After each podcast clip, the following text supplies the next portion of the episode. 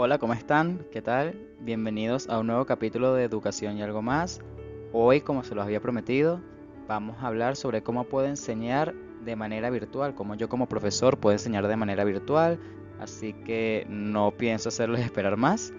Bienvenidos, gracias por darle play a esta aventura conmigo y ahora sí, comencemos con un nuevo capítulo de Educación y algo más. En este capítulo vamos a dirigirnos especialmente a los profesores, docentes, educadores y toda persona interesada en mejorar sus experiencias de aprendizaje, tanto en lo virtual, pero si consideras que algo de lo que hablemos aquí puedes aplicarlo en lo presencial, pues excelente.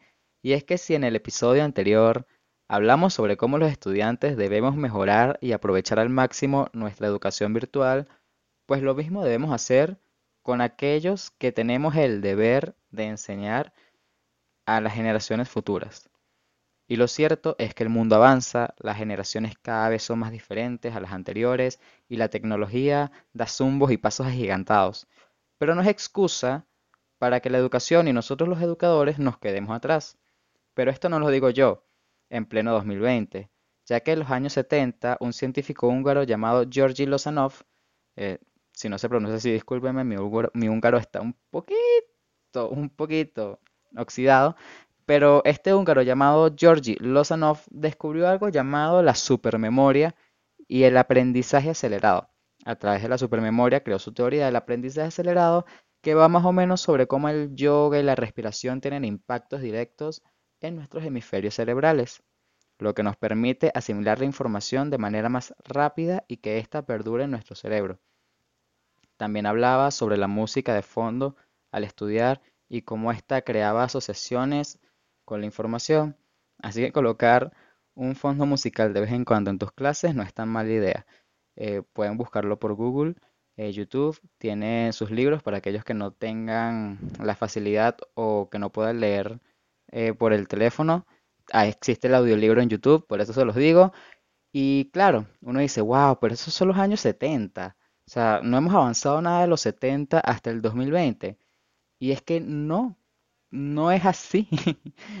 Ese no se confundió. Y es que no es así porque en los años 80 nos encontramos con un estadounidense llamado Howard Gardner, quien lideró en Harvard los estudios de las inteligencias múltiples, el cual nos explica las diferentes dimensiones en las cuales nosotros demostramos aptitudes de inteligencia. Estas son lógica matemática, entiéndase todas estas personas que tengan facilidad con los números y con los em, problemas lógicos y espaciales. Tenemos la lingüística, aquellas personas que tengan facilidad con el idioma o con idiomas para escribir, para redactar. Se puede ver en poetas, escritores, traductores, etc. Existe, por supuesto, la inteligencia musical. Muchas veces decimos, no, eso es talento pero realmente es un tipo de inteligencia, es una dimensión donde yo como persona puedo demostrar inteligencia. Entonces sí, existe la inteligencia musical, existe la inteligencia espacial, donde ubicarme, donde puedo eh, imaginar diferentes objetos en un espacio. Aquí imagínense ingenieros civiles, arquitectos, entre otros. La kinestésica corporal, cómo yo puedo tener dominio total sobre mi cuerpo. Vemos a veces hay personas que, deportistas, vemos un Messi, un Cristiano Ronaldo, un Zlatan Ibrahimovic, un Neymar que hacen lo que sea con su cuerpo, con sus pies, una cosa que tú dices, wow, y yo apenas puedo caminar sin tropezarme. ¿Qué es esto? Pues existe la inteligencia kinestésica corporal. Por supuesto, también existe la inteligencia intrapersonal, que es la facilidad con la cual yo me conozco a mí mismo, cómo manejo y regulo mis emociones. La inteligencia interpersonal, cómo yo valoro, cómo yo percibo, cómo yo veo, analizo a las diferentes personas a mi alrededor. Y luego está la energía naturalista, que véanse biólogos, químicos, cómo yo puedo relacionarme, cómo puedo entender una relación o la relación que hay en mí como persona y en mi ambiente. Entonces aquí vemos que existen diferentes tipos de inteligencia, así como existen diferentes tipos de personas. No todos vamos a ser, a ser inteligentes en todo, pero sí todos tenemos alguna dimensión como humanos en donde podemos demostrar estas aptitudes de inteligencia. Entonces aquí se cae un poquito este mito de si no sabe de ciencias no es inteligente, que las humanidades no sirven para nada, que si no sabe dividir entre dos cifras, pues no es inteligente. Y nos damos cuenta que existen muchas dimensiones, así como el humano tiene muchas dimensiones personales, tiene una dimensión sentimental, una dimensión lógica, una dimensión laboral, una dimensión espiritual, vemos que la inteligencia también tiene estas dimensiones, que son lógica matemática, lingüística, musical, espacial, kinestésica, intrapersonal, interpersonal y naturalista. Entonces, te pregunto, ¿tus alumnos son inteligentes? Creo que ya sabes la respuesta y es que sí. Simplemente que no has buscado en qué tipo de inteligencia son inteligentes.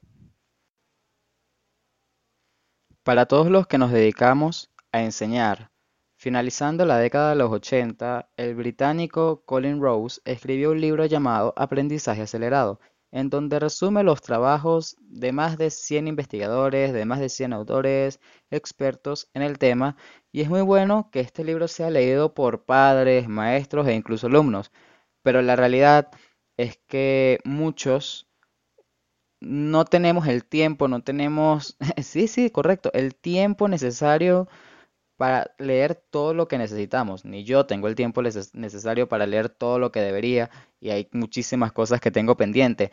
Y es por eso que si lo quieren leer, por supuesto, increíble el libro, lo pueden buscar en Google, PDF está gratis, en Internet lo pueden conseguir muy fácil, pero les voy a dejar a los educadores algunos tips para mejorar sus experiencias de aprendizaje online basadas por supuesto en todo el tema de aprendizaje acelerado, pero si quieren saber más, eh, les recomiendo muchísimo el libro, muy bueno. Y lo primero es que debes generar competencias en tus estudiantes. ¿Cómo haces esto de manera virtual? Sabemos que generar competencias de manera presencial puede ser complicado, de virtual más todavía y mucho más si nunca nos formamos para dar clases virtuales. Pero aquí te recomiendo algo. Divide el contenido que vayas a dar por puntos y a cada punto dale tres momentos.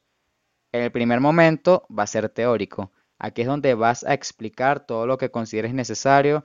No vayas a extenderte mucho, no, no te extiendas más de lo que amerita el tema. Y trata de hacerlo de manera fácil de entender para el alumno.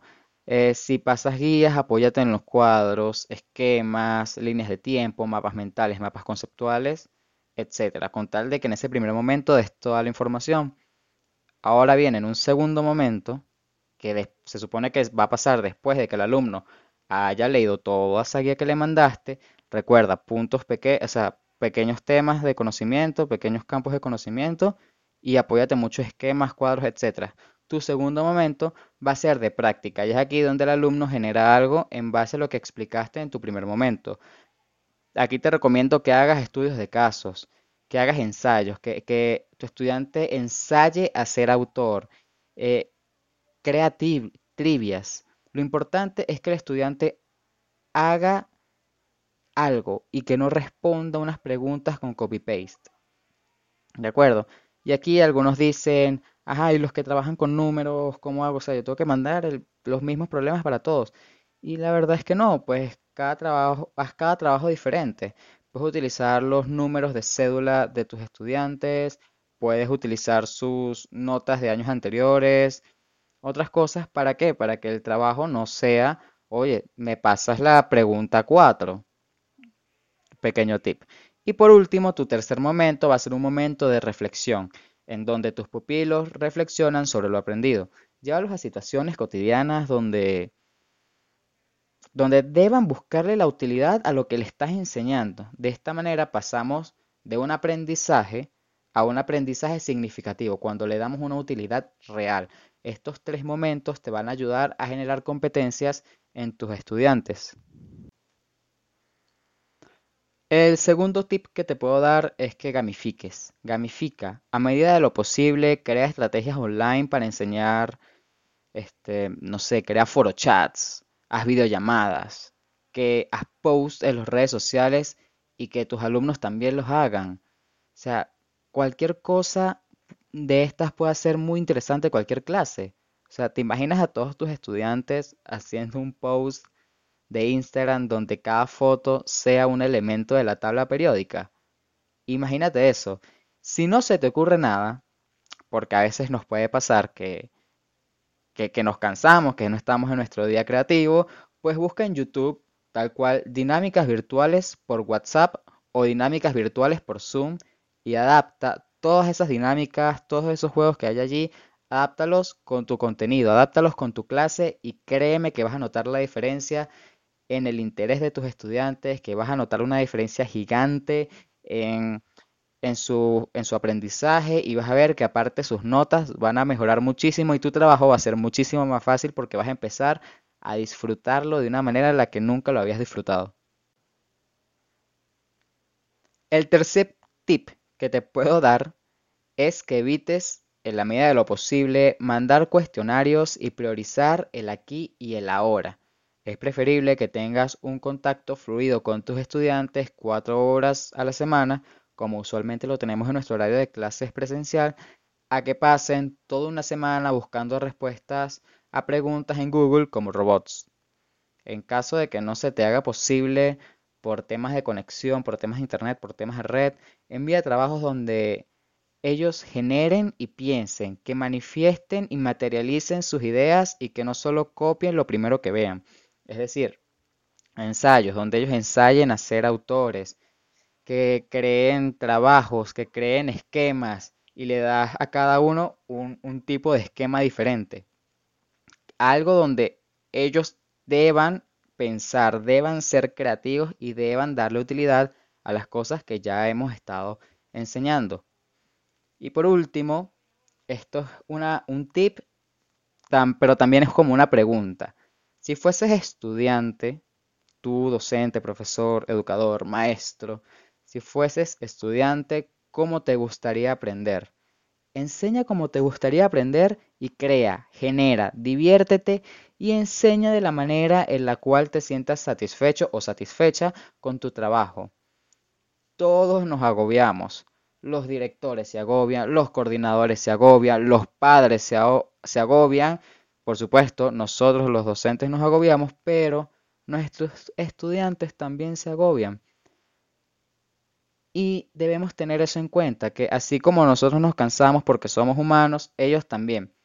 Y algo aquí que nunca se me va a olvidar, unas palabras, unas palabras que me, dijo un que me dijo un profesor de la universidad y que yo completé la frase, y es que la palabra con sangre entra, pero la palabra con amor perdura.